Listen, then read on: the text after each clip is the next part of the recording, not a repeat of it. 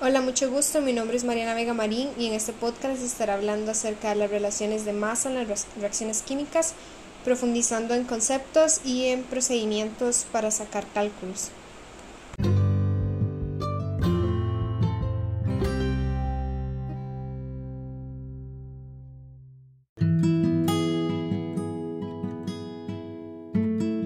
Para comenzar hay que ver ciertos aspectos del concepto de masa atómica, tales como que se basa en la masa promedio de los isótopos estables de un elemento, los cuales significa que no son radiactivos.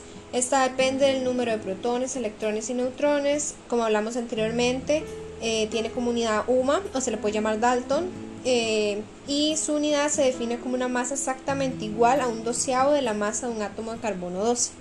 Por otro lado, la aplicación del número de Avogadro y la masa molar de un elemento tiene como relación la masa, ya sea en gramos o kilogramos, de un mol de unidades de una sustancia.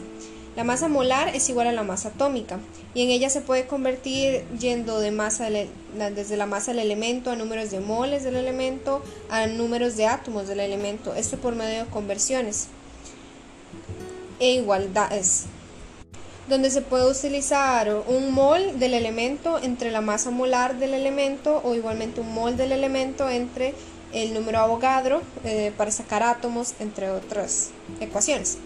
Por otro lado, la masa molecular es la suma de las masas atómicas en, en de una molécula.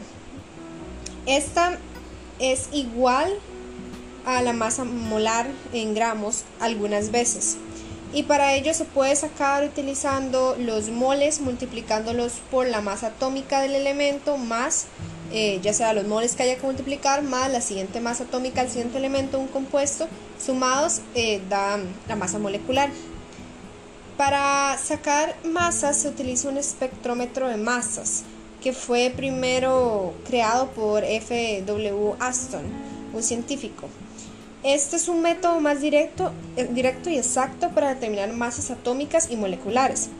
Y su importancia radica en la exactitud experimental en la ciencia cuantitativa, es decir, la importancia de esa exactitud en la ciencia.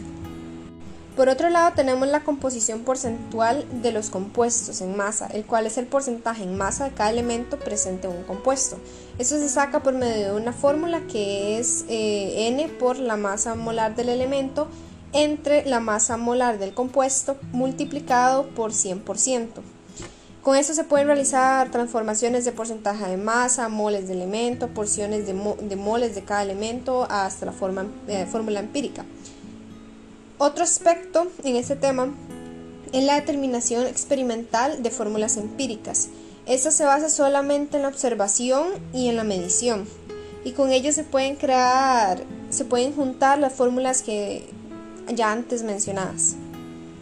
Y para sacar las fórmulas moleculares se debe conocer la masa molar aproximada del compuesto y su, eh, su fórmula empírica.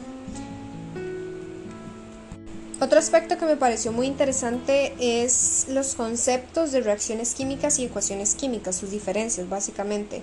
Las reacciones químicas es el proceso en que una sustancia cambia para formar una o más sustancias nuevas, mientras que las ecuaciones químicas eh, es donde representan los compuestos por medio de símbolos químicos que muestran lo que pasa durante una reacción química de forma abreviada.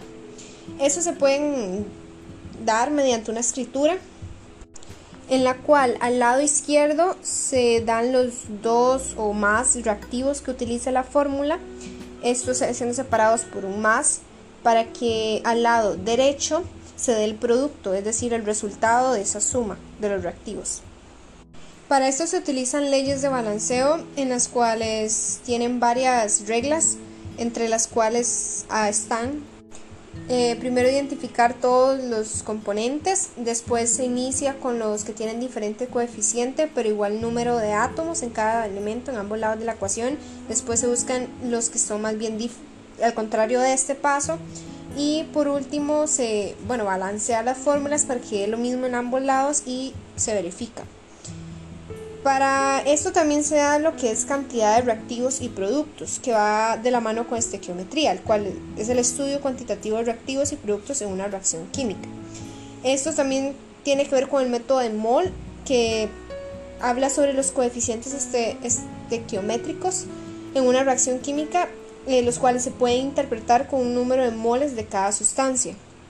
Y estos de igual forma tienen pasos, tales como escribir la ecuación balanceada, después convertir la cantidad conocida del reactivo número de moles, después utiliza la relación molar de la ecuación balanceada para sacar los moles del producto final y por último se convierten los moles del producto en gramos de producto u otras unidades que se estén pidiendo. Por último, los dos últimos conceptos que vamos a ver en este momento son reactivos limitantes y lo que es rendimiento de reacción. El reactivo limitante es el reactivo que primero se consume y es el contrario al reactivo en exceso, que es el que al final sobra un poco. Por otro lado, el rendimiento teórico es la cantidad de producto que se obtiene si reaccionaría todo el reactivo limitante. El real es la cantidad de producto total y el porcentaje de rendimiento se saca por medio de una ecuación que es el rendimiento real entre el rendimiento teórico multiplicado por 100%. Hay que tener en cuenta que esto lo puede afectar tanto la temperatura como la presión.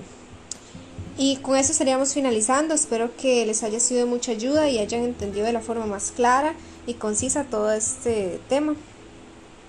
Y muchas gracias por quedarse hasta el final del podcast.